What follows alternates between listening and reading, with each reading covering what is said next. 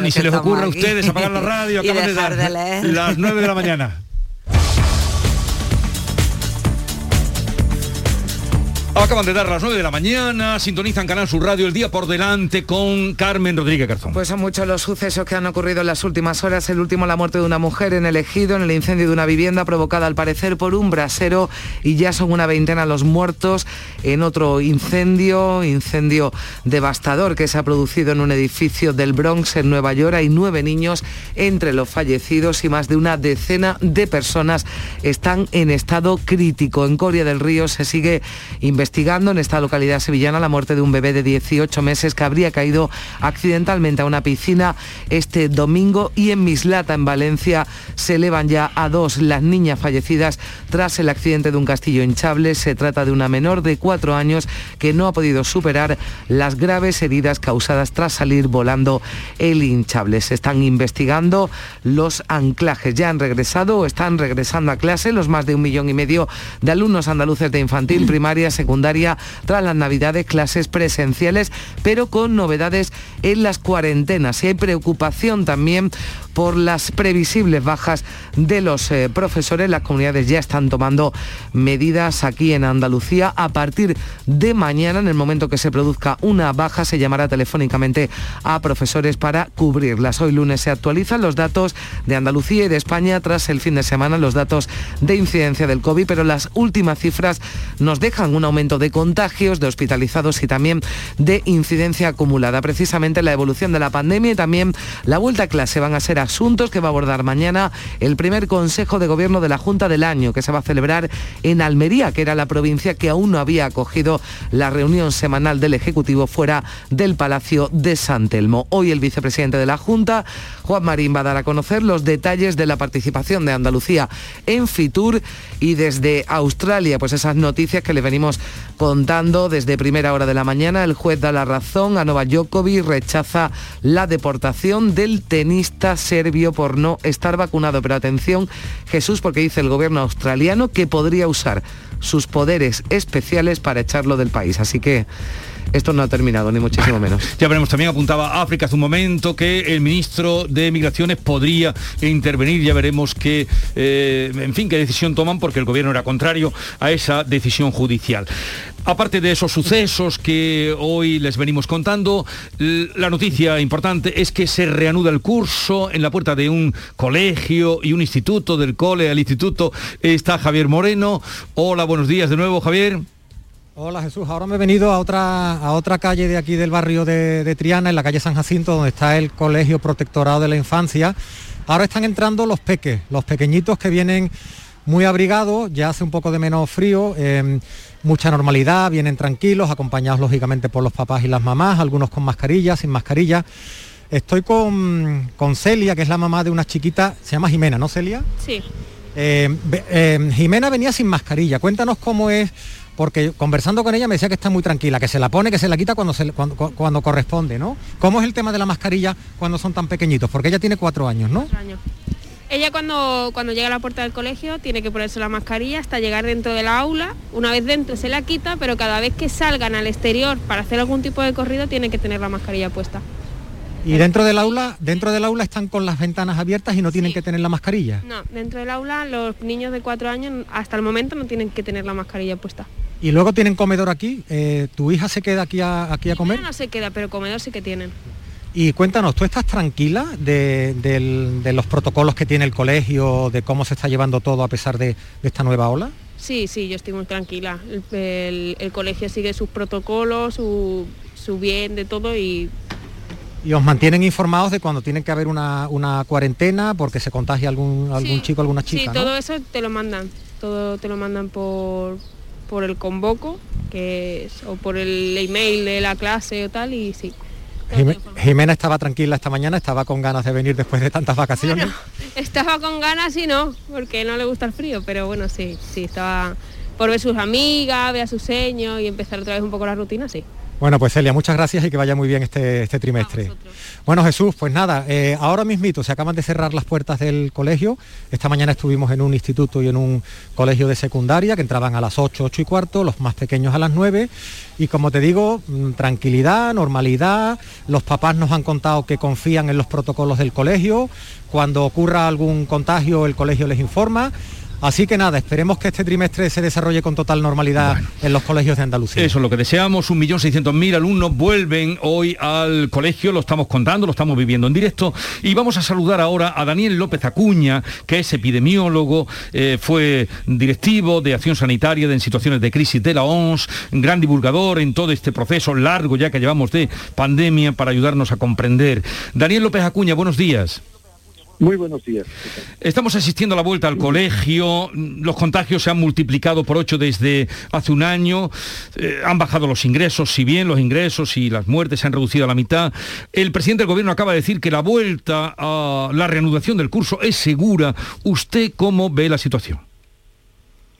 Bueno, mire, eh, la situación que tenemos es que todavía tenemos a un 70% aproximadamente de la población de 5 a 12 años sin vacunar y tenemos altísimas incidencias. Entonces, no es improbable el que tengamos un número importante de contagios en estas semanas siguientes en la vuelta a la escuela. Eh, lo que hay que hacer es extremar todas las medidas de protección que están contenidas en los protocolos escolares, muy especialmente la mascarilla, la distancia, eh, el evitar los contactos en los momentos de recreo o de esparcimiento, y avanzar todo lo que podamos en la vacunación.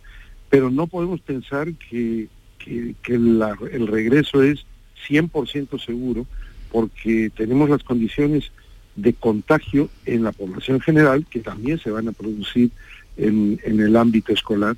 Y yo creo que lamentablemente esta medida que se ha tomado de la reducción de las cuarentenas, eh, únicamente cuando hay más de cinco niños en la burbuja del grupo o la clase, no es la medida más acertada cuando la incidencia es alta. Pero bueno, en cualquier caso, se ha hecho la apuesta a la presencialidad. Yo entiendo la importancia de la presencialidad, pero creo que tenemos que tener mucho, mucho cuidado con evitar un mayor número de contagios. Dice usted que la reducción de las cuarentenas no le parece bien. Eh, ¿Usted optaría más por unas cuarentenas de siete días?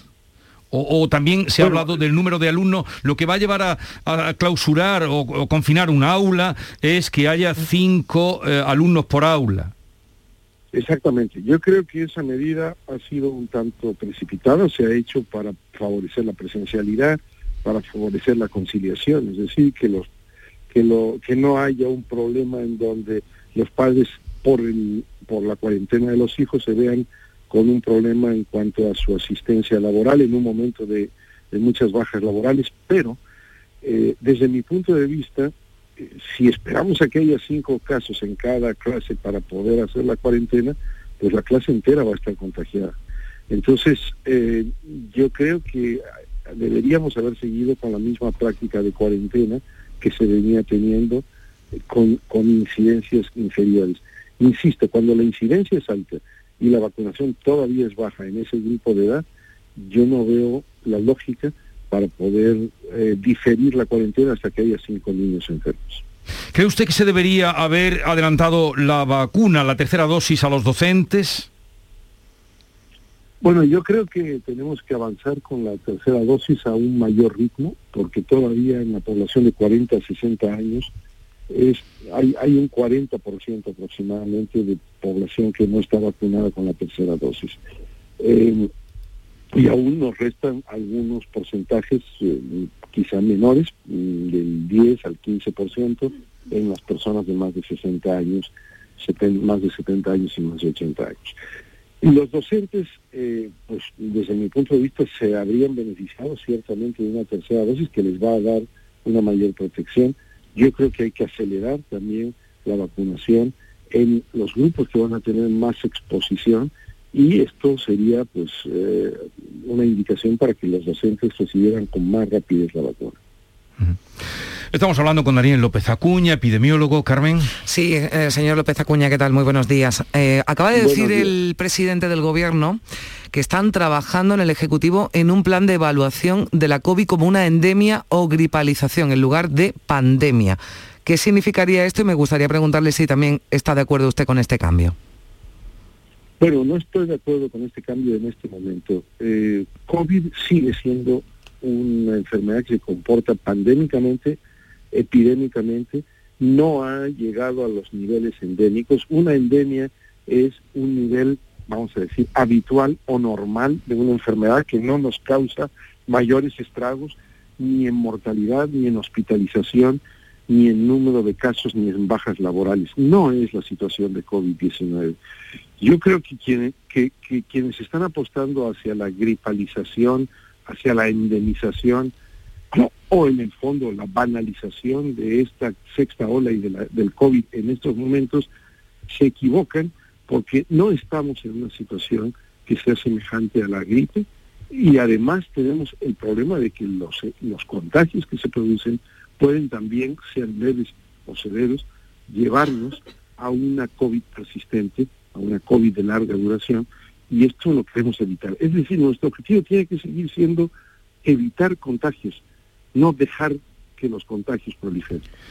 Sí, hay una sensación quizás instalada en la población de que esto ya mm, nos estamos infectando todos, hmm. la enfermedad no es grave y esto ya pasará o está ya casi ah, terminando, pero usted no está de acuerdo con eso.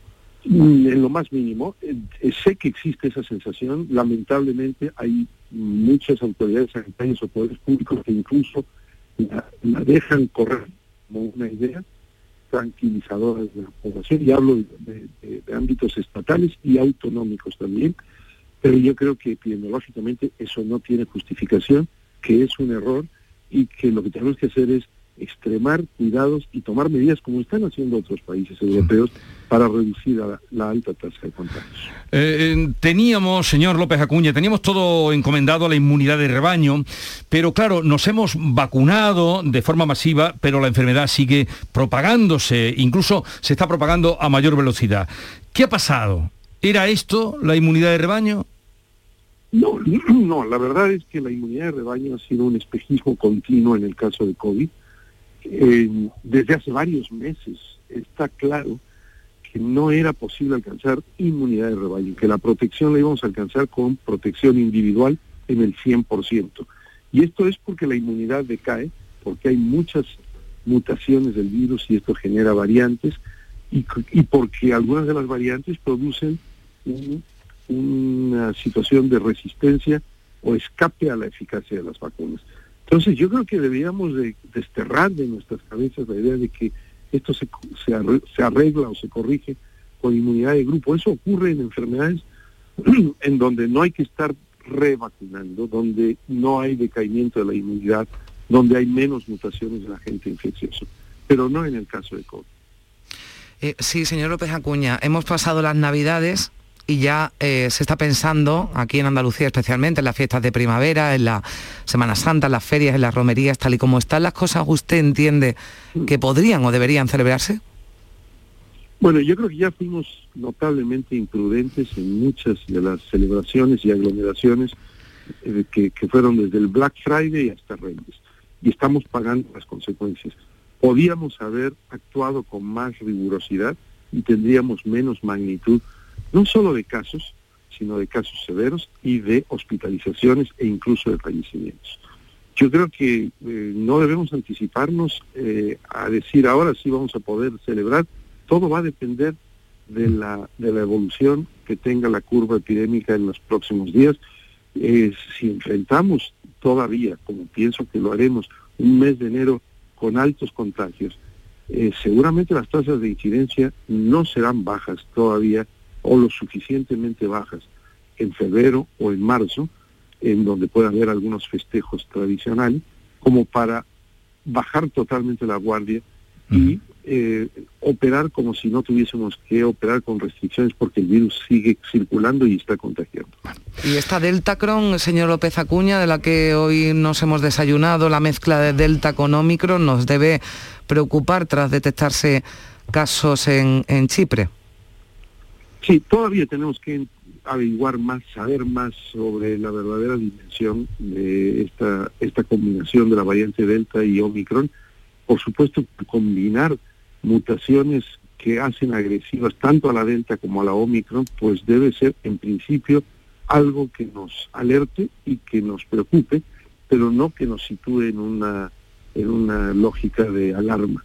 Eh, insisto, todavía tenemos que saber más antes de poder afirmar si es más contagiosa, si escapa más a las vacunas o si puede tener mayor severidad o letalidad. Daniel López Acuña, epidemiólogo, gracias por atendernos una vez más. Ya usted también advirtió con respecto a la pregunta que le hacía Carmen de, en contra de las cabalgatas. Se opuso, ya veremos qué dan de sí en los próximos días, como usted dice, cómo evoluciona la curva. Gracias por atendernos, un saludo y buenos días. Encantado, buenos Adiós. días. Adiós, buenos días.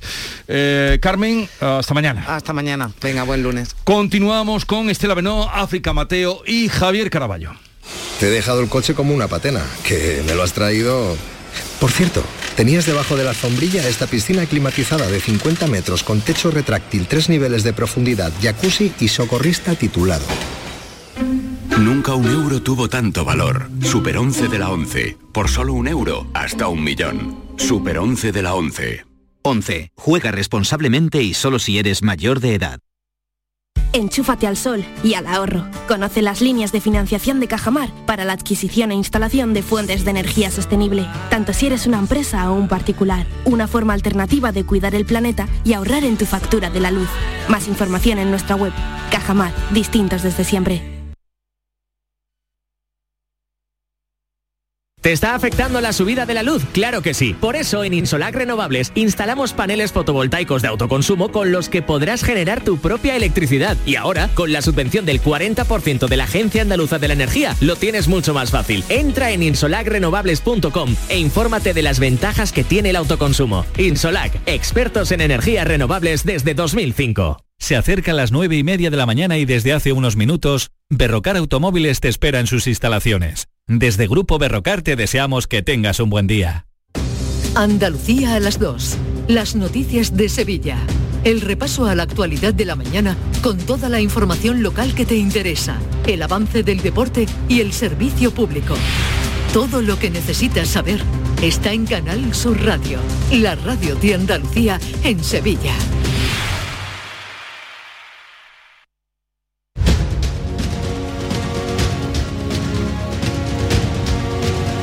En Canal Sur Radio, La mañana de Andalucía con Jesús Vigorra. Bueno, otro anuncio, por cierto, que ha hecho el presidente del gobierno hoy es que va a regular el precio de los test antígenos. Hombre, menos mal, porque es que aquí son más caros que en ninguna parte de Europa, ¿eh? ¿A cuánto lo has pagado tú? Yo es que he tenido la suerte que me lo han traído de fuera. Ah, y ¿te me los han regalado? No, me lo han traído mis niños que venían de, de Europa y me, ha- me han salido mucho más barato. Eh, África, tú te habrás hecho alguno también, porque todos nos hemos hecho. Sí, pero me lo he hecho en clínica, yo no he comprado todavía ninguno. Y Javier, Sí, sí, yo me hice en su día, me hice los antígenos, pero hace tiempo ya que no, que no me lo hago porque afortunadamente eh, no he tenido ningún problema más con, con la enfermedad. ya, pero bueno, es que Javier eh, le hace imagino. mucho caso a López Acuña. que no, No, no, a ver, a ver, no, no, pero de, mira, de, de, de Vigorra, de lo que... eh, esto último que le preguntaba de, de la inmunidad de, re- de rebaño, López Acuña, eh, hablamos muchas veces de, de la disparidad que hay entre los gobiernos eh, distintos dentro de Sí. España, que unos regulan más. Los la disparidad que hay entre gobiernos en Europa, también podríamos extenderlo al mundo. La disparidad que hay entre los jueces, pero ¿y la disparidad que hay entre los científicos? Porque eh, es que Totalmente. es muy notable ¿eh? entre los virólogos. Eh, eh, López Acuña es de los más estrictos. Él fue el que dijo, oiga, esto de las cabalgatas de Reyes Magos es un despropósito absoluto. Pero no todo el mundo decía lo mismo. Eh, y ahora, por ejemplo, con la inmunidad de rebaño que tú le preguntabas, bueno, pues eh, es que todo el mundo no opina igual. Él, él ha empleado un término que me ha llamado mucho la atención porque dice que la inmunidad de rebaño ha sido un espejismo Sí. siempre de, de la, de la COVID-19, de la pandemia. Es decir, que era mentira, que era un espejismo. Pero claro, no todo el mundo piensa lo mismo. Y hay quien sostiene, el otro día, por ejemplo, en un programa de esta casa, en El Mirador, eh, de Natalia Barnés, eh, la viróloga eh, Isabel Sola, ella decía que, que la inmunidad de rebaño era esto, que no, la inmunidad de rebaño no, nunca ha pretendido, porque no se va a conseguir, acabar con el virus, pero sí convivir con el virus. Y que esto es lo que está ocurriendo, que hay una variante del virus que es muy contagiosa, sin embargo, la, eh, llegada a los hospitales pues se mantiene más o menos controlada, como con cualquier otra enfermedad. El otro día el consejero Jesús Aguirre daba un dato que era para mí muy significativo y hablaba que el, índice de letalidad del COVID-19 estaba en aquel momento, eso fue la semana pasada en Andalucía, en el 0,50, no sé si habrá subido. Bueno, pero es que ese es el índice de letalidad más o menos de la gripe. Con lo cual, eh, esto ya no, nos da una idea todos podemos pensar que tenemos una inmunidad de rebaño frente a la gripe, pero nos seguimos contagiando de gripe, claro. Pero por eso te digo, yo, yo coincido con Javier, ¿no? Hay muchísima disparidad de criterios los virólogos y efectivamente yo también estaba en esa entrevista que concedió a Natalia Barné Isabel Sola y dio muchos datos también distintos de los que opina este virólogo. Claro, efectivamente, eso es como todo en la vida. Si tú no sales, no te mueves, el virus no se mueve, pero no podemos paralizar el mundo. La cuestión está en encontrar el equilibrio necesario entre que el mundo siga rodando y que el bicho no no cambia a sus anchas, pero claro, si nos metemos todos en casa, nos cerramos debajo de la cama, no hay virus, claro pero nos moriremos de otra cosa, creo yo. Vale, no habéis contestado ninguno al precio de los antígenos, señal de que no habéis pagado ninguno, pero... No, no, vamos a ver, pero yo lo he comprado. yo uno que compré me costó que casi 8 euros. Es que a mí me ha costado... Pero los últimos que compré los compré a cuatro y medio. ¿A cuatro y medio? A, cuatro euros y medio, sí, en Alcalá de Guadaira. A ver, a ver, a ver, yo los he comprado en Alemania y me han costado 10 test de antígeno 5 euros. Pues que, y este muy baratito. Claro, por eso digo, es que lo, trajo mi hijo que venía de Alemania a pasar aquí la Navidad y lo compró allí porque era, vamos, la cuarta parte. veremos a ver en qué precio. Porque hoy... de antígeno a, cada hora que vaya a terminar con una úlcera en la nariz. No, no, ¿eh? eso está claro. Eso, eso no, eso no. Todavía tengo, todavía tengo. todavía tengo algunos test de antígeno. Pero ¿eh? que, se regulen, eh, hoy pero ha tenido que pasar. Ahora, mm, se han pagado y se han hecho muchos a precios muy altos. Si ahora se regulan, igual que las mascarillas. vamos un poco tarde. No, hombre, porque ahora para con los colegios y la universidad y todo eso, yo creo que por eso lo, ha dicho el gobierno, creo yo, ¿eh? Bien, sí, pero en eh, Navidad la mm, gente se ha hartado también. Sí que es verdad, sí que es verdad. ¿Hasta cuándo mm, rondará y se hablará eh, sobre el ministro de Consumo? Eh, Alberto Garzón. Pues por lo menos hasta que pasen las elecciones de Castilla y León. de febrero? Claro, claro, claro efectivamente. Hemos dicho lo mismo, Estela y yo. Claro. Eso es... El ministro de... No, el ministro Garzón, eh, que es un torpe de, marca mayor, porque, eh, en fin, no, no sirve para, no tiene la cualidad, la cualidad primera que debe tener un dirigente político, que es saber explicarse. Eh, y lo que ha ocurrido con él con este hombre que es de Málaga es que se ha convertido en una caricatura de sí mismo. Y ya todo lo que diga va a ser manoseado y malinterpretado, porque además introduce algunas morcillas en sus discursos muy pegatineras que terminan estropeándolo todo. Pero en esta última polémica de la carne no, ha dicho ninguna tontería, bueno, en la, en la entrevista decía varias tonterías, pero en lo de la carne concretamente no dijo ninguna tontería. Y por ejemplo a Andalucía la puso de ejemplo de una, de una ganadería sostenible. Eh, era una de las regiones a las que él ponía de ejemplo. Sin embargo, tú fijaros como eh, las organizaciones agrarias y ganaderas de Andalucía, incluidas las de Málaga, han salido en contra del ministro, a pesar de que la entrevista él ponía a Andalucía como ejemplo de una ganadería sostenible, la, ganadería extensiva. Ya, pero no te eh, puedes ir, Javier, a Reino Unido a explicarles que Andalucía lo hace bien, pero, el norte de España no, porque... Está claro, está claro. Que ya lo que yo, eh, sí, eh, él hablaba de una granja pérdida. Lo que no ha hecho casi nadie en este, en este asunto es leer lo que dice el ministro, que ya digo que es un torpe de marca mayor, pero que tampoco él ha dicho lo que se está repiando, ni siquiera, ni siquiera de guardia lo tituló así. Él no ha dicho en ningún momento que España exporte carne de mala calidad. Eso no lo ha dicho nunca pero ahora el bolo está ya hecho a, tal eh, volumen eh, que ya es imparable. Eh, y, me decía además vosotras que lo vamos a tener hasta el 13 de febrero. Acaba de salir... además... Perdón, perdón. No tira, tira, que acaba de salir Pedro Sánchez y ha dicho que lamenta las declaraciones de Garzón, pero que el gobierno se expresa en el BOE. Eso ha dicho el presidente para intentar zanjar la polémica. Evidentemente, eh, eh, pues no, el, gobierno se expresa en el BOE, sí, efectivamente, pero también la voz de los ministros es importante. Y un ministro no puede decir esa barbaridad que ha dicho. Por más que yo estoy de acuerdo con Javier, que el fondo del asunto eh, puede que tenga parte de razón. Hay granjas de agricultura intensiva que lo hacen mal, que contaminan, que contaminan el agua y que no hacen lo que tienen que hacer y además perjudican la economía de los pueblos donde se implantan esas macrogranjas. Sí, pues pero entonces haga una inspección del gobierno y ponga eh, ponga negro sobre blanco. Hay, hay normas para todo eso. Eso es, pero que lo haga, que haga las inspecciones. pero esto parece una discusión de, patio de colegio eh, entre Pedro Sánchez y entre Alberto Garzón, porque claro, lo que acaba de decir ahora, que ha apuntado Estela, viene al hilo del tuit que, soltó ayer Alberto Garzón, donde ponía que volvía a hablar de lo mismo y se, y se reafirmaba en sus declaraciones, pero luego le ponía el sello debajo de Ministerio del Gobierno. Claro, que... Ministerio de Consumo, que, para mí es el ministro anticonsumo. que que las macrogranjas no las quiere nadie, ¿eh? que no nadie. Claro que no, claro que no. Bueno, lo buscáis, ha habido, ha habido movimientos en, Granada y en Jaén de protestas por las macrogranjas. Ayer mismo... Hay algunas explotaciones de ese tipo, sí, Antes de ayer, creo, en el, país escribió un artículo eh, Peridis, el dibujante y arquitecto, eh, hablando de un monasterio de Palencia, el que conoce también el románico, que iba a cascar allí unos cerdos, una granja de cerdos, y escribía un artículo que recomiendo porque José María Pérez Peridis habla de una cosa que conoce muy bien, como es toda la, toda, mm, eh, la ruta del románico. Y hablaba, decía eso, ¿no? Decía guarros o no sé qué, eh, no me acuerdo con qué lo comparaba.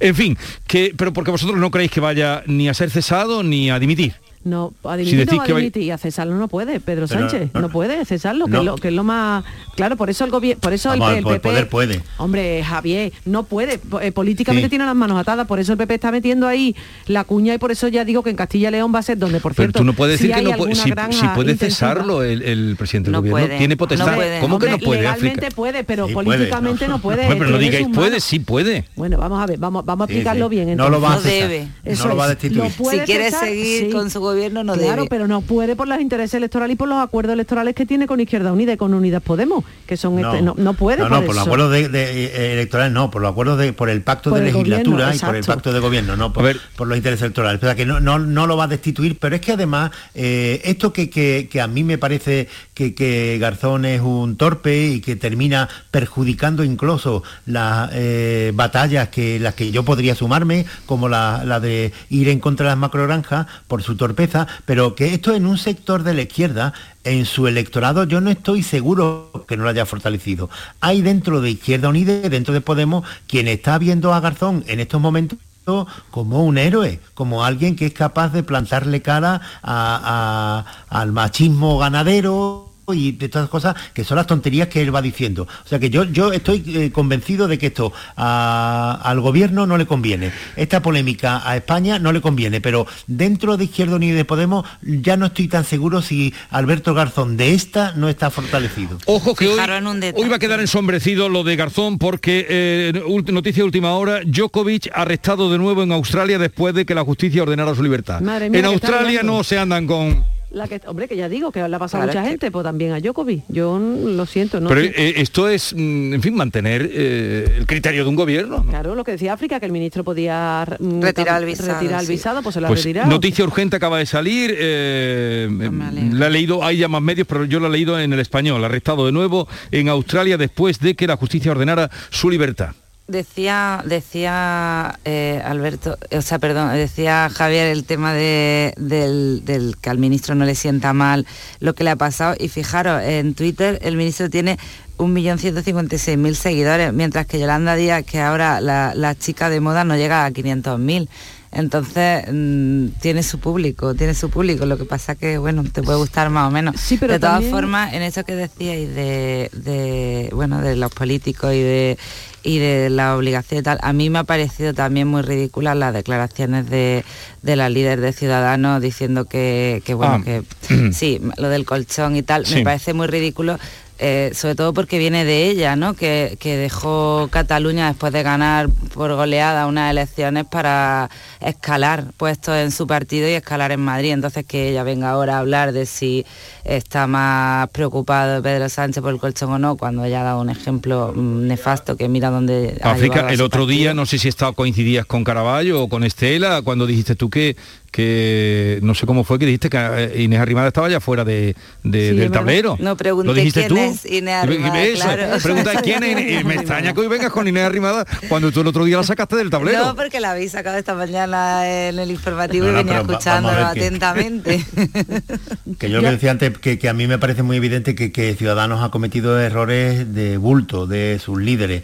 Ah, y, pero, pero, pero la factura que electoral que se le hace pasar me da la sensación que es excesiva, ¿eh? que esto le ocurre mucho a los partidos pequeños, a los partidos más sólidos como el PP y el PSOE, se equivocan también como todo, pero esta, esta, esta dureza del electorado con Ciudadanos a mí me parece excesiva. Pero algo, deberíamos, de castigar, deberíamos de castigar más todavía a los políticos, porque vosotros veis normal que en las elecciones de Castilla y León eh, los dos argumentos de debate sean uno la granja y el ministro y otro el colchón de Pedro Sánchez, o sea, se les está contando algo a los ciudadanos de Castilla y León. Bueno, y el tercer argumento es hoy Ayuso, que va a reconciliarse con eh, Teodoro García Egea allí también a Castilla y León en la apertura de, la campaña. Entonces, realmente, ¿qué le están contando a los ciudadanos de Castilla y León de lo que van a hacer con su comunidad en los próximos años? Claro, pero eso siempre pasa en la campaña electoral, desafortunadamente. De todas formas, con lo de Garzón yo me gustaría apuntar dos cositas rápidas. La primera, yo lo que decía África de los seguidores en Twitter, eso es verdad, pero el Twitter no es la vida,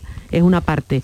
Y más eh, en elecciones como estamos hablando ahora de Castilla León. Porque además el mundo rural Izquierda Unida, de cual es líder Alberto Garzón, no lo olvidemos, tiene muchísima implantación en el mundo rural, muchísima implantación. Muchos pueblecitos, hay alcaldes de Izquierda Unida en Andalucía y en el resto de España. Y esas declaraciones de la carne hmm. hacen daño precisamente en ese mundo rural, porque donde la gente cría el, ganado, que no es por cierto en agricultura intensiva, sino más bien extensiva, esos cerdos que vemos por Andalucía o esas vacas o esas de esas que vemos en el campo, que es una estampa tan bonita, esa es la que le da de comer a la gente. Y a lo mejor ahí Garzón es donde ha patinado un poco no, no, es que yo veo muy oportuno que, en Castilla y León se hable de, las macrogranjas y de la polémica que, que va a derivar por la polémica de Alberto Garzón, porque es que la macrogranja, eh, uno de, los efectos negativos que tiene es que todavía acentúa más la despoblación de, algunos municipios. Y entonces esto alejado de, Alberto Garzón sí, Alberto Garzón no, que es lo menos interesante de esta polémica, pero me parece un debate muy interesante. Y sobre el resto de la campaña electoral, bueno, las campañas electorales son, se fijan siempre no en Castilla y León, en todas partes, por parte de los ciudadanos en algunos eh, dos, tres temas que, no son de verdad de todo el interés, con lo cual lo de las macrogranjas, de todo es lo más interesante. Pues sí, además lo que más le afecta a ellos. Bien, eh, y, un diario publica hoy también que las nueve veces que Yolanda Díaz copió el look de la reina Leticia y la única vez que ocurrió al revés. Hombre, ya estamos en lo que de verdad importa, ¿no? Los modelitos. Sí, yo me lo he encontrado esta mañana, Paco Rellero me lo ha traído en la revista de prensa. Eh, lo, publica un periódico mm, serio. Sí, claro. Yo voy a decir otra cosa. ¿Habéis fijado a Pedro Sánchez que se le está poniendo los mismos pelos que a Felipe González? ¿No habéis dado cuenta? Esas sienes plateadas. No, fijaros bien. No, todo siempre. El gobierno, la Moncloa siempre platea las sienes. escucharme, pero la de Rajoy no era igual las canas que le salieron a Rajoy no eran iguales que las que tiene Pedro Sánchez, que son como las de Felipe González, fijaron eso que también es estética. Y vosotros no, en el confinamiento. había en, Rajoy había tinte o no? Bueno, no lo sé, yo no me fijé bien, yo siempre me fijo en esas cosas. Los políticos andaluces podría escribir yo mucho de eso, pero no lo hago por discreción. Bueno, pues habla de los andaluces, no de los de arriba. A ver, África, ¿qué vas a decir tú algo? No, le preguntaba a Estela, en pleno confinamiento, a mí es que me, tocó muchísimo, veíamos todos los días salir a una persona tan despeinada como era el portavoz y luego de repente en la rueda de prensa que dio Yolanda Díaz, que salía hasta con tirabuzones, o sea, con una onda que es imposible de, elaborar en casa caseramente, o sea, no sabemos dónde se vino, ¿no acordáis? a lo mejor es muy habilidosa con el secador, cosa que por ejemplo yo no. Pues ya tendría muchas habilidades. Eh, bien. Os voy a liberar ya, que veo que estáis entrando en otro terreno, pero hoy esto se publica. En el que tú nos metes. No, no.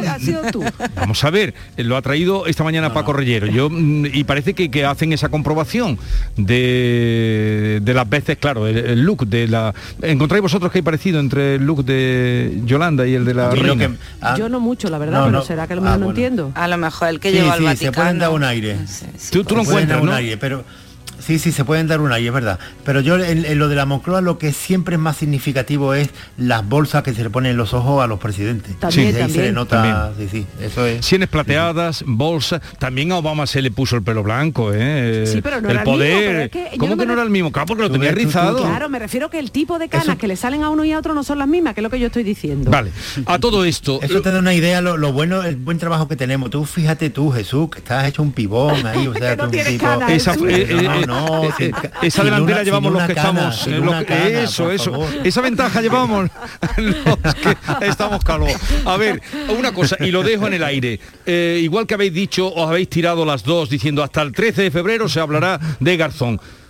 ¿Cuándo dirá algo? Yo el que estoy esperando que diga algo es Luis Planas, que conoce bien además el tema de la agricultura y la ganadería en este país. Es que si lo dijera se tiene que cargar Garzón y claro, no pueden. Ya no va a hablar, se ha vuelto muy político en el sí, no, no, de la expresión. bien, y tú dices, ¿cuándo va a hablar Luis Planas? Sí, sí, seguro que, que habla, pero tampoco dirá algo, algo que, que, sea que pueda entrar en crisis de gobierno o tumbar a, Garzón, no, no. Dirá que la agricultura española es ejemplar y que eso es lo que ha querido decir Garzón y eso es lo que hay que combatir, no, no, ya nada relevante. Me alegro mucho de veros, eh, eh, que tengáis un bonito día y, abrigaros. Eh, África, África Mateo, Estela Benó y Javier Caraballo, un abrazo a los tres. Muy buenos días. Bueno, tres abrazos para cada uno. Y en un momento vamos a tener ocasión de hablar con José Carlos Gómez Villamandos, presidente de la Conferencia de Rectores de la Universidad de las Universidades Españolas y a la sazón rector de la Universidad de Córdoba. ¿En qué capítulo de tu vida estás ahora? ¿Quieres hacer una reforma cambiar de coche? ¿Tus hijos ya necesitan un ordenador para cada uno? ¿O quizás alguno ya empieza la universidad? ¿Habéis encontrado el amor y buscáis un nidito? En Cofidis sabemos que dentro de una vida hay muchas vidas y por eso ahora te ofrecemos un nuevo préstamo personal de hasta 60.000 euros. Cofidis, cuenta con nosotros. Ni el challenge del papel higiénico, ni el de la botella los retos más difíciles a los que se enfrenta nuestra generación están en la vida real, como el famoso encontrar trabajo challenge o el independizarse challenge. Y aunque para superarlos necesitamos vuestro apoyo, aceptamos el reto.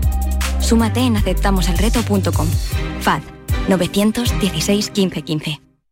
En cofidis.es puedes solicitar cómodamente hasta 60.000 euros, 100% online y sin cambiar de banco. Cofidis, cuenta con nosotros.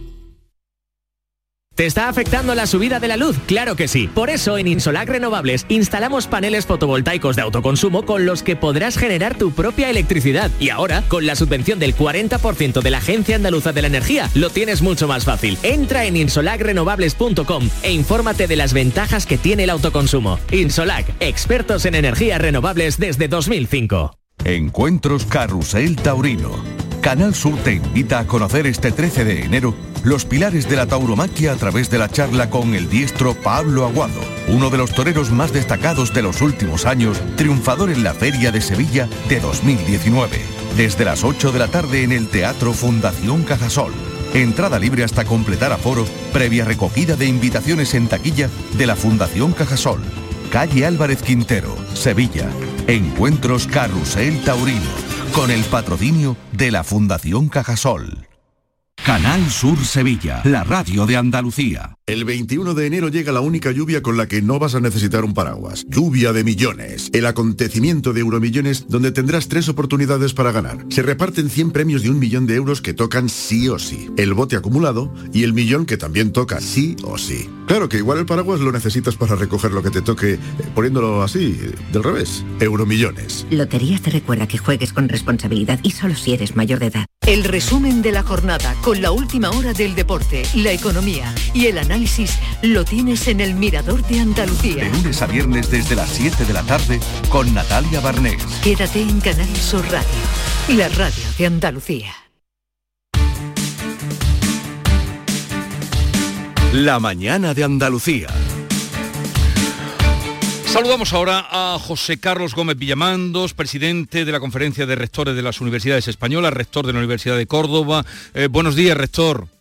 Buenos días, Jesús, ¿cómo estás? Eh, bien, aprovecho la ocasión para desearle un, buen año, feliz año. Igualmente.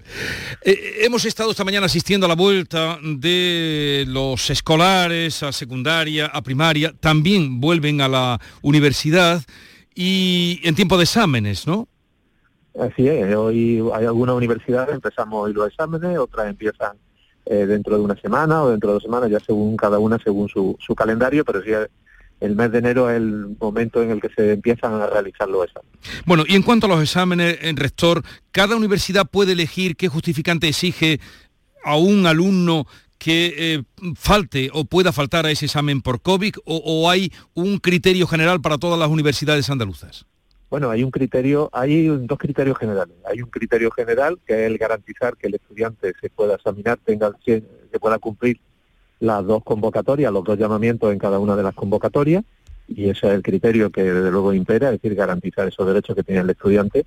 Y por otro lado, desde luego, la flexibilidad por parte de las universidades y de los distintos centros para que esto se, se produzca, ¿no?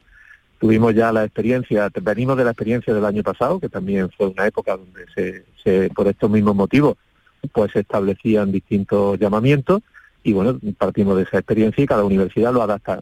Lo adapta cada universidad, pero en general al final todas hacemos lo mismo, ¿no? Porque lo que impera es el, sentido común, ¿no?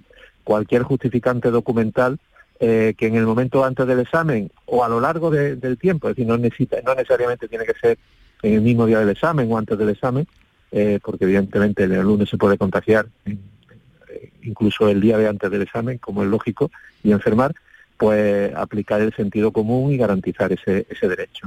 Sí, pero... Y va desde, desde, te digo, es decir, desde si tiene una prueba de PCR por la prueba de PCR, tiene un certificado médico, un certificado médico. Si no tienen nada, bueno, en Andalucía, un alumno que se haga un antígeno y lo sube a, a la web, a la app de, de, la Consejería de Salud, pues con eso nos vale y en el peor de los casos, como ya hicimos el año pasado, ¿eh? si no hay ningún documento, pues, pues una declaración jurada, ¿no? En cualquier caso, mm, flexibilidad por nuestra parte y responsabilidad por parte de los estudiantes, es de lo que se trata. O sea, que puede ser una PCR, como usted muy bien ha explicado, un test de antígenos, un certificado médico o la declaración, incluso la declaración jurada, valdría para eh, pues eh, justificar esa ausencia en, una de, en alguna de las convocatorias. Y otra cosa, hoy eh, estamos contando, bueno, el consejero lo, ha dicho, si hay cinco contagiados o cuando haya cinco contagiados, se confina el aula. En la universidad, ¿qué criterio van a seguir para eh, si llegado un momento hay que confinar el aula? Bueno, en nuestro caso no se ha llegado a confinar nunca ningún aula por la dinámica que se realiza la, realiza la docencia en la, en la propia universidad. ¿no? Está todo el estudiante identificado eh, en su localización generalmente con códigos QR y entonces lo que se hace en colaboración con las autoridades sanitarias se identifican a las personas que están alrededor y que son susceptibles de infección. ¿no? Y en el caso de los exámenes eh, es que contactos estrechos no se producen, puesto que el, estar con mascarilla durante todo el examen, igual que durante las clases, ¿no? pues no hay ese contacto estrecho eh, que supone el estar con otra persona sin mascarilla. Y las sustituciones de profesores, llegado el caso, si hay bajas por profesores, en, en, eh, la enseñanza secundaria se ha hablado de, de 24, 48 horas como máximo para sustitución. ¿En la universidad qué criterio se va a seguir? Bueno, en nuestro caso la situación es un poco más, más fácil de organizar, aunque significa más carga para, para el profesorado, ¿no? Eh, no hay ningún profesor que esté solo en un área de conocimiento, en ningún, ningún departamento, cual el cual el resto de compañeros tienen que, suplir esa docencia, eh, que sería docencia durante una semana, en el caso de que solamente fuera confinamiento, y en el caso de los exámenes, pues realizar los exámenes. ¿no? Es decir, no es, no es un problema, ese no ha sido en ningún momento, no ha sido un problema en el ámbito, en el ámbito universitario, y si por desgracia pues, hubiera una enfermedad ya más prolongada y tal, pues en ese caso sí se tiraría de, sustituciones. Pero con el, desarrollo normal de la enfermedad no es necesario recurrir a ningún tipo de, sustitución. Bueno, pues muchas gracias por atendernos, José Carlos Gómez Villamandos, presidente de la CRUE, un saludo y que vaya bien el curso. Un fuerte abrazo. Sin sobresaltos, adiós. Adiós, buenos días. La mañana de Andalucía con Jesús Vigorra.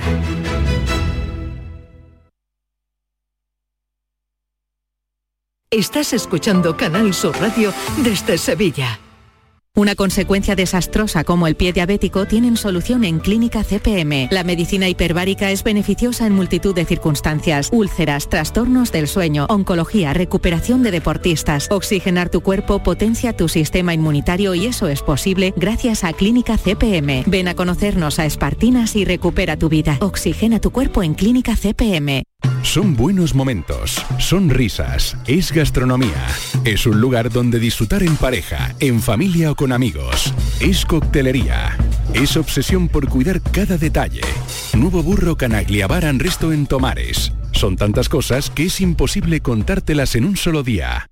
Canal Sur Radio es la emisora que más ha crecido durante 2021. El Club de los Primeros es el programa más oído entre las 5 y las 6 de la mañana. La mañana de Andalucía con Jesús Vigorra incorpora 52.000 nuevos oyentes. En el fin de semana, Domi del Postigo reúne a 115.000 oyentes. Y en Internet, el programa del Yuyu acumula 1.130.000 descargas. Gracias por confiar en nosotros. Gracias por escucharnos. Canal Sur Radio es la radio de Andalucía. En Canal Sur Radio, por tu salud, responde siempre a tus dudas. Histerectomía, una intervención que se realiza a diario en nuestros hospitales y que mejora la calidad de vida de las mujeres, especialmente en torno a los 55 años. Las técnicas son cada vez menos invasivas, más precisas para eliminar miomas o endometriosis pélvica u otros males. Este lunes en el programa hablamos de la histerectomía con los mejores especialistas y tus preguntas en directo. Envíanos tus consultas desde ya en una nota de voz al 616 135 135. 616-135-135. Por tu salud. De lunes a viernes, desde las 6 de la tarde, con Enrique Jesús Moreno. Súmate a Canal Sur Radio, la radio de Andalucía. Esta es La Mañana de Andalucía con Jesús Vigorra. Canal Sur Radio.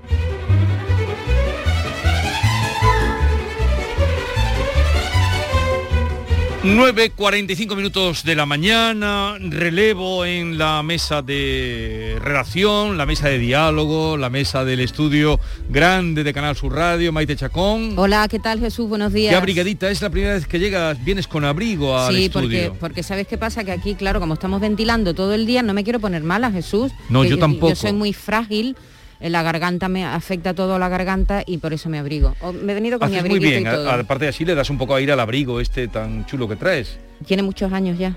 Pero eso no hace falta que lo digas, es vintage. es ahora todo es vintage.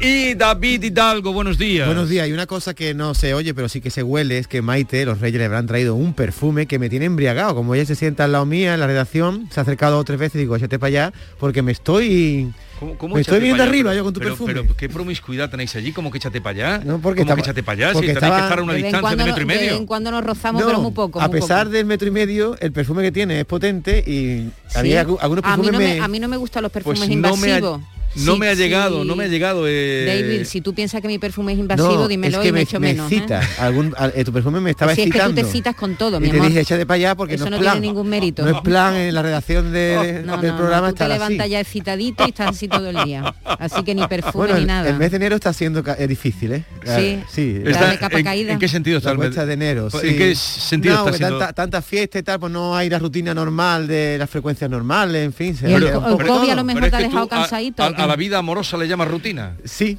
sí, como todo, ¿no? Los lunes lentejas, en fin, y hay como una rutina que se repite toda la semana. Y ahora te estás metiendo en un jardín, sí, que lo sácame de él. Tú solito te metes. Él se mete, él se mete, vamos, que solo hay que poner enseñarle el piquito el piquito el piquito eh, bien me alegro mucho de veros vamos a adelantar a los oyentes eh, qué tenemos hoy hemos ¿Qué, invitado qué, a Nuria qué Djokovic tenemos hoy porque creo que vamos a hablar de Djokovic. Sí. hemos cambiado de tema sobre sí, la marcha. sí sobre la marcha vamos a hablar de Djokovic. Todavía no lo tenemos todo claro ¿eh? porque el ministro de inmigración sabes que ha habido, bueno, vamos a contarlo desde el principio, supongo que lo habréis hecho ya, el sí, juez lo hemos ha decidido, en directo. sí, exactamente, el juez ha decidido que Djokovic pues, se, se, se quede en Australia y que lo le que devuelvan no, el pasaporte. Exactamente, lo que no está claro es si va finalmente a jugar el torneo. Sí, pero lo último ya lo han vuelto a arrestar. Sí, sí, sí, exactamente. Entonces, lo, vamos a estar pendientes de lo último que ha pasado con Djokovic, porque además el, el, el ministro de Inmigración mmm, dice que, que puede considerar su derecho a pedir la cancelación del visado, en fin, que hay un lío tremendo ahí. Y entonces hoy queremos preguntarle si, a ver, una de las preguntas sería, ¿tienen que tener privilegios estas personas que son tan importantes, tan ricas, con tanto predicamento? Bueno, son número uno del mundo, ¿no? O sea, con eso quiere decir que otra persona normal, también antivacuna, la hubiera largado al, al minuto uno. Sí. Y están teniendo algún tipo de Privilegio, Bueno, lo ¿no? dijo, lo dijo el propio, el propio Nadal. Bueno, pero yo te digo una cosa, ha habido una... Nadal te- ha hecho declaraciones esta mañana También, a una ¿qué ha radio balear y ha dicho, hombre, que hay que, a- que hay que aceptar lo que dice el juez y que él dice, yo personalmente, en lo personal, preferiría que no jugara. Mira Jesús, el otro día hubo una tenista checa que también quería jugar el Gran Slam, que se llama Renata Sí. Boraxova, Sí, sí, y la han rusa. echado, la han Porque- echado. No, pero esta estaba vacunada. Lo que pasa es que la vacuna que tenía, no es esa la de la Sí. Sputnik, no, sí. no estaba dentro de... Pero a ella la han metido en el mismo hotel park, del, del que por cierto Djokovic ha podido salir porque dice que es muy cutre, que no tiene ni wifi ni nada. Pero vamos a ver, ¿tú te crees que va a estar en un hotel Ay. cutre Djokovic? Bueno, pues ha estado en Vale. el hotel park, donde se aloja un grupo de solicitantes de asilo. Eh, sí, en la fin, pensión Paqui de allí de que- Australia. Vamos. que hay- A ver, la pregunta. Sí, pues eso es lo que le queremos preguntar. ¿Qué le parece la decisión que ha tomado el juez con respecto a No. Djokovic? ¿Y qué le parece la decisión del gobierno de volverlo a arrestar? Porque arrestarlo ya es para echarlo, ¿no? Si ya te arrestan por segunda vez para decirte, mira, te voy a quitar el pasaporte y... ¿Qué le parece la decisión del juez? ¿Qué le parece la decisión de eh, el gobierno? Hay mucho que hay ha sido ha pasado muy poquito tiempo, no se lo han pensado mucho, porque desde luego lo han convertido en un En un héroe de la causa Sí, negacionista. exactamente, lo han convertido en un símbolo de los antivacunas. Y eso hay que es- cortarlo, No es el único, no es el único deportista, Jesús. ¿eh? Hay varios deportistas, eh, tanto de la NBA como de las ligas eh, de fútbol en Europa, alemana y, br- y, eh, y británica, que, Vale. que se niegan además abiertamente a vacunarse, con lo cual siempre pues crea conflicto. ¿no? Eh, 670 940 200 para que nos den su, su opinión, parecer, eso, su eh, opinión. resumida síntesis, ustedes son unos oyentes muy cualificados, 670 940 200. Para que tú veas que esto es un lío, Jesús, hay un jugador de la NBA de baloncesto que se llama Kiri Irving, que juega en un equipo de Nueva York y resulta que como en Nueva York las personas dentro de un recinto cerrado no pueden entrar sin vacunar, no puede jugar con su equipo cuando el equipo juega en casa. Y sin embargo cuando juega en otro estado sí puede jugar. Para que veas el lío que hay con los deportistas que deciden de pronto pues no vacunarse. Ha habido incluso fallecimientos. Acordaros del el subcampeón de motociclismo que este verano falleció arrepentido en su, en su cama del hospital ya en la UCI de no Sí. haberse vacunado. Es Mm. decir, que cuidadito con esto. De Más todo cosas. eso hablaremos luego. Eso hablaremos a partir de las 10, De pero las ustedes 10. ya vayan dejando su mensaje 670 940 200. ¿Creen ustedes que en un país europeo bueno, en fin, su, su parecer, si quieren, eh, todos comparables, si quieren comparar con qué se hubiera hecho en un país europeo, eh, ese desafío al juez, por ejemplo, que, que ha tenido el gobierno, ¿no? Se- que lo ha arrestado, pero vamos, eh, no ha llegado una hora desde que lo, de, lo declaran eh, libre hasta que el gobierno le dice tururú. Eh, más cosas. Más cosas. Bueno, vamos, por aquí va a pasar como siempre, como todos los lunes, eh, Francisco Arevalo. Y a las 11 de la mañana recibimos, mm, como siempre, a la sección de Yuyo Maravilloso, en la que vamos descubriendo, mm, bueno, él, él quiere engañarnos y a ver si lo pillamos o no. La Yuyu Noticias. Exactamente, la Yuyo Noticia. Con Diego Géniz y con Norma Guasau que van a pasar por aquí, vamos a hablar de cosas muy interesantes. Eh, sobre todo vamos a hablar de, de algo eh, mm, que ahora se usa mucho, porque ahora se devuelven muchas... Yo no sé si habéis estado en algún centro comercial Sí, este sí. fin de semana. Esta semana es el día de las devoluciones. Sí, ¿no? yo he devuelto cosas. ¿Tú has devuelto cosas? No he devuelto nada. Todo me ha venido. Mira, esto está. ¿Será que no te han regalado nada? No, esto que llevo lo estoy estrenando, Vale. pero me ha venido. Eh, pues sabes que hay gente que usa la ropa y luego la devuelve. Pero eso es de poca... Poca higiene, poca, higiene, poca vergüenza. Como diría Jenny, no es elegante. No es elegante. Pregúntale Bueno, luego a Genis qué le parece eso. Pues luego a ver, vamos a hablar un poco de, de- de música, eso. por favor. Venga. Necesito un poco de música.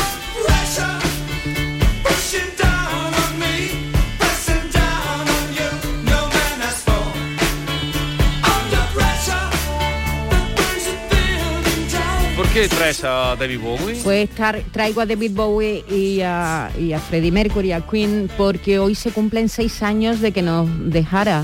Recuerdo perfectamente, era esta hora de la mañana cuando nos enteramos de que David Bowie fallecía. Y además nos sorprendió a todos porque no teníamos ni idea de que estaba enfermo. Llevaba 18 meses con un cáncer, había estado en silencio prácticamente.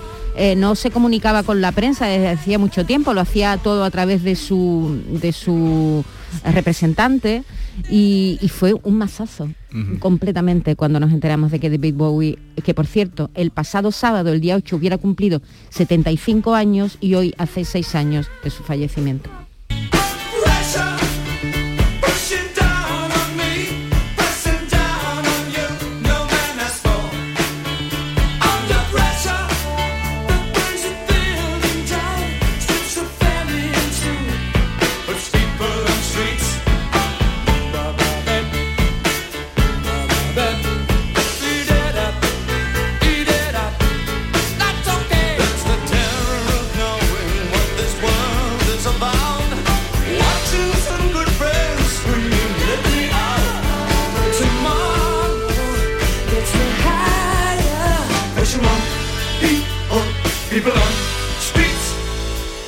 Murió con 69 años. Esta semana, por cierto, hemos conocido que eh, Warner, Warner ha, pagado a los herederos de Bowie más de 250 millones de dólares por los derechos de, su catálogo. Así que... 250 Sí, sí, sí, millones. 250. Ha comprado, la Warner ha comprado el catálogo completo del británico David Sí. Bowie. Son 26 discos, ¿eh? Sí, sí, sí, son 26 pero- álbumes de estudio. Sí, también lo vendió Bruce Springsteen hace poco, también vendió Bob Dylan, eh, todo su catálogo es la otra manera o la manera ahora de hacer dinero. Sí, sí, 221 millones de euros, equivalen estos 250 millones de dólares que han pagado los herederos, eh, la Warner, y entre otras canciones, bueno, pues Heroes, mm, Let Dance, eh, Starman, River River, Fame, en fin. Pues vamos a tratar otras. también de hablar de la chaqueta, eh, esa chaqueta malagueña, la Sí, sí, chaqueta... sí, Owo se Owo. llama. Sí, sí, sí. Sí, una chaqueta que te permite que cuando haces, juegas un videojuego no solo escuchar sonido, sino sentir, por ejemplo, cómo te clavan una daga, sentir el viento, sentir un disparo, o sea, es una chaqueta. La chaqueta malagueña Owo que triunfa en eh, un, eh, una feria de Las Vegas, en el Consumer Electronic Show. La mayor feria electrónica del mundo, Jesús. Ha, Increíble. ha- ha conseguido el premio a la innovación. Además, esta, este premio lo han conseguido, por ejemplo, en el año 1981, el disco duro. En el año 1990, eh, la La televisión... chaqueta Owo. Sí, Owo. Owo. Owo. Y La- esto es que lleva la chaqueta y siente sensaciones. Sí, sí, para la realidad Tú virtual, sabes para ya, los sí, juegos. tú sabes ya, la, la- le llaman la ciencia híbrida. A mí me ocurrió una cosa que me dejó... Luego te lo cuento. No lo cuentes luego, de ahora. cómo van a, a leer nuestra mente. O nuestra mente... eh, sí, la van a leer. Sí, lo he he leído el mismo artículo que tú seguramente en Sí, el país, ¿no? sí, pero a mí- Diciendo que, los, que la- los gobiernos deberían entrar ya a legislar ese tipo de cosas que creo que Sí, va pero ser- ¿cuándo van a entrar? No lo o sé. por lo menos cuándo nos van a explicar. Pero cuando dice que te ha pasado algo que, que te han inducido a... No, no, no, no, una cosa muy simple, muy simple. Que estaba leyendo en el periódico una noticia. Ya sabéis que yo odio los acrónimos. Le tengo eh, verdadera manía a los acrónimos. No, además yo siempre intento cuando hay un acrónimo eh, contarlo. Sí, bueno, se puede decir. eh, un acrónimo. Entonces, El CES, el CES de sí, Las Vegas. El CES de ¿no? Las Pues Vegas. el Consumer bueno, el Consumer Electronic Show. Eso. Entonces, tenía el periódico ayer, era... eh, bueno, es igual, era uno eh, que se refería a una cotización, era un término económico. Tenía el periódico sobre el ordenador y cuando topé con ese acrónimo, eh, fui, busqué Sí. en... eh, es decir, Porque en el día, en el periódico no venía. no, escrito- no venía, no venía. Entonces ponía, y puse, ¿qué significa? Había dos Ns y la otra letra no sé cuál era. Caray, que, como decía nuestro querido Tom, que me salió, ¿qué significa? Y me completó el ordenador. Claro. ¿Cómo que te lo claro? completó, pusiste las dos primeras letras y enseguida ¿Qué te lo significa? completó. Me lo co- ¿Pero cómo? Porque hay mucha gente que hace esa misma búsqueda. Hay mucha Claro. gente eh, que hace esa misma No sé. búsqueda y Ahora por te voy a eso decir ya- exactamente lo que. Yo bu- busco qué significa y me completa. Jesús, a si cuando te operaron de, de catarata te pusieron un chi ahí en- Soy un en la cibor. cabeza y no te. Soy un cibor y no lo sé. En el campo y en la ciudad, en la España rural y en los foros. Sí, vosotros reíros, pero. Tú te ríete. En los foros políticos siguen las reacciones a las polémicas declaraciones del ministro de Consumo, Alberto Garzón. Todo el mundo ya en este país se va a hacer más popular que Aguirre, ya lo verá. También García Barbeito se acuerda en estos días de los ganaderos. Querido Antonio, te escuchamos. Muy buenos días, querido Jesús Vigorra. Perversos de los ganaderos. Dicen de usted que está verde.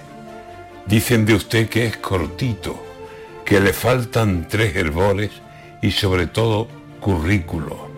Dicen de usted que es un parche de obligado compromiso, un inevitable, vamos, un colócame a mi niño, un no sé dónde ponerlo y lo dejaré aquí mismo. Dicen que parece usted el hijo del señorito, el inútil de la casta, ni oficio ni beneficio, al que habrá que darle un cargo, aunque sea de ministro. De consumo o sin zumo, con que cobre, ya está el niño más contento que unas Pascuas. Y así fue. Desde el principio se estaba viendo venir que Garzón era un peligro. Que no de una derecha es normal. Su comunismo solo querrá dar la izquierda, pero de aciertos cortito. Se ha metido con la carne y le ha salido tocino. Y tiene a los ganaderos de España, el señor ministro, que lo cogen por delante y lo dejan como un Cristo. En vez de hablar con la gente y buscar un equilibrio, se va de España y nos pone el muchacho como un pingo. Ni las voces socialistas lo defienden. Está listo. Y tiene a los ganaderos en pie de guerra, el ministro. A Sánchez le están haciendo un favor con tantos gritos, porque le pueden quitar de un golpe a su compromiso. Dicen de Garzón que es torpe, dicen que es un pobre chico, dicen que está que no sabe salir de dos se ha metido. Pero yo tengo muy claro que vale mucho el ministro, porque a ver quién es capaz, desde que ocupó su sitio, de hacer que los ganaderos de España piensen lo mismo. Decir que Alberto Garzón es más tonto que ministro.